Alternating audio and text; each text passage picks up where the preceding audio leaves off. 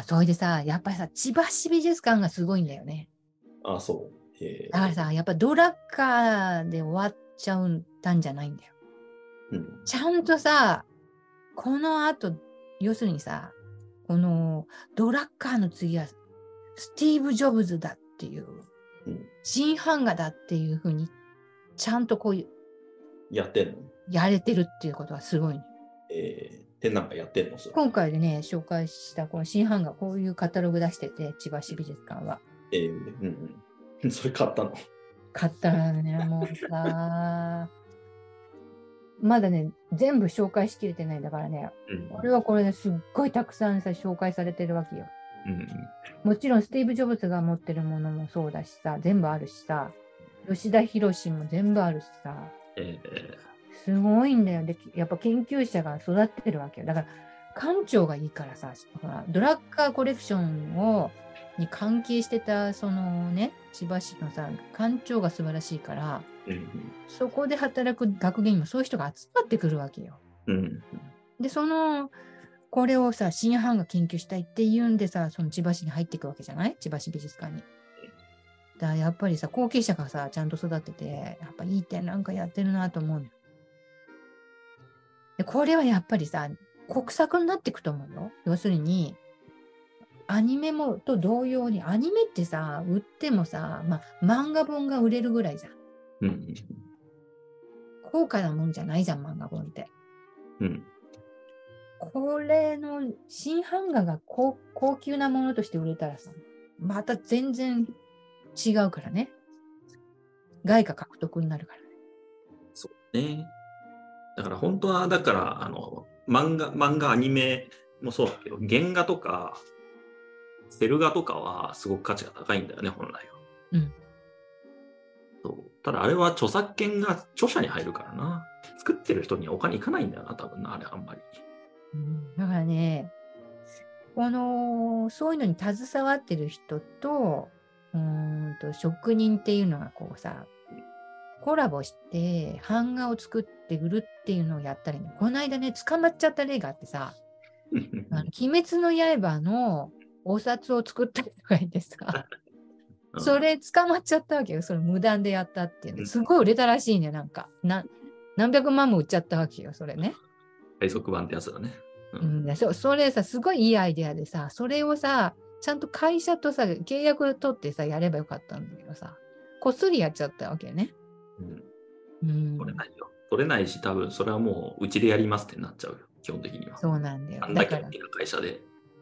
なんか逃げ切ってなんかやればよかったのかもしれないけどさ、まあ法律にさ、うん、それはだから中国がやってることと一緒になっちゃうから。そうなんだよ。難しいんだよね。だから中国版と一緒になっちゃうから。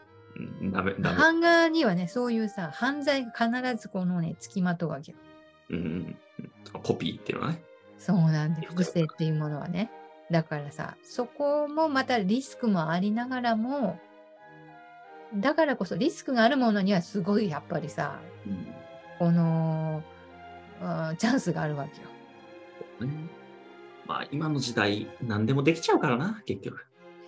コピー作ろうと思ったらね今ね、この、印刷技術っていうものがさ、ジークレイも含めてさ、いろいろできちゃうものだから、この技術自体がこのね、価値がなくなっちゃってるところに、まあ唯一この木版だとさ、手の作業が残るっていうことで、木木の味わいとかさ、そういうものがもしかしたら、この AI 時代に、この対抗できるこのさ、うん。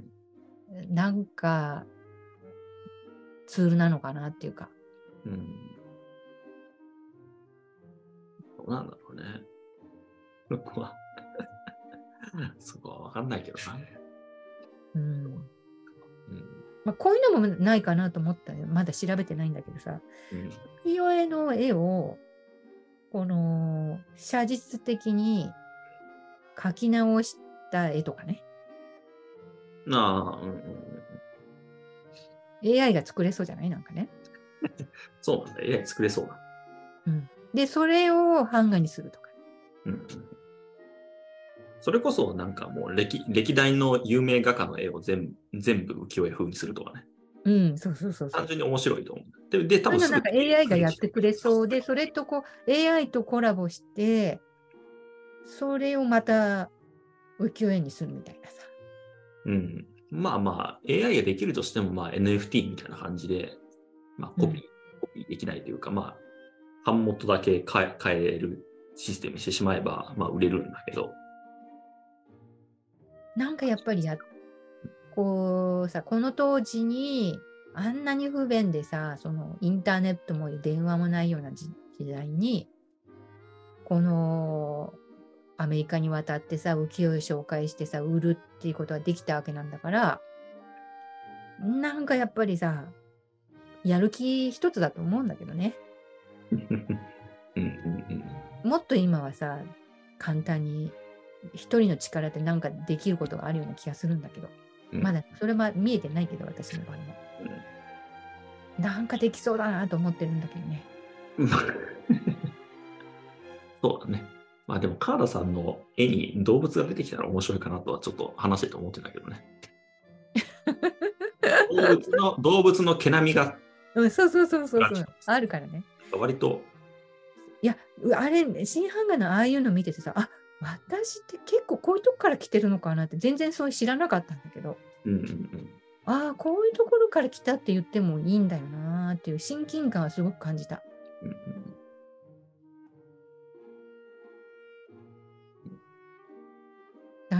かできそうなんだけど、どうやってこううまく活用していいかはまだ見えてないんだけど、うんうんなんかできそうだなっていう、うん、なんかヒントがありそうだなっていう感じで話してたんだけどね、今回。うんうんなんかこう、ほら、杉野さんと話してるといいアイデア浮かばないかなとかさ、う んまあ、そういうのがあるからこういうのが続けられるんでね。うんうんうんそうだね。まあでも、思いついたの遊び程度でチュチュッと書いてみるのが大事かもね。あそうそうそう。だからさ、昨日配信したやつのさ、うん。やっぱさ、真髄とかあんまりこの深刻なさ、そう。ものじゃない方がいいんだよね。っていうのはすごくよくわかる。それこそ、ね、禅が、禅の絵なんてさ、なんかもう、ひょひょいってなんかもう真っ白の紙の中隅っこにひょひょいって書いてあるな、やつがあったりするわけじゃない。そうそうそう。まあ、あれが売れるのかどうかはまあ、わくとして、うん。なんかそういうのもあっても面白いかなと思う。なんかそんなんが、他の作品に混ざって同じような値段でポンって置いてあったら、なんか、それはそれおもし単純に面白い。うん、うん。なんだこれってなる。なんでこんな手かかってないのにこんな同じ値段なんだみたいなね。うんうん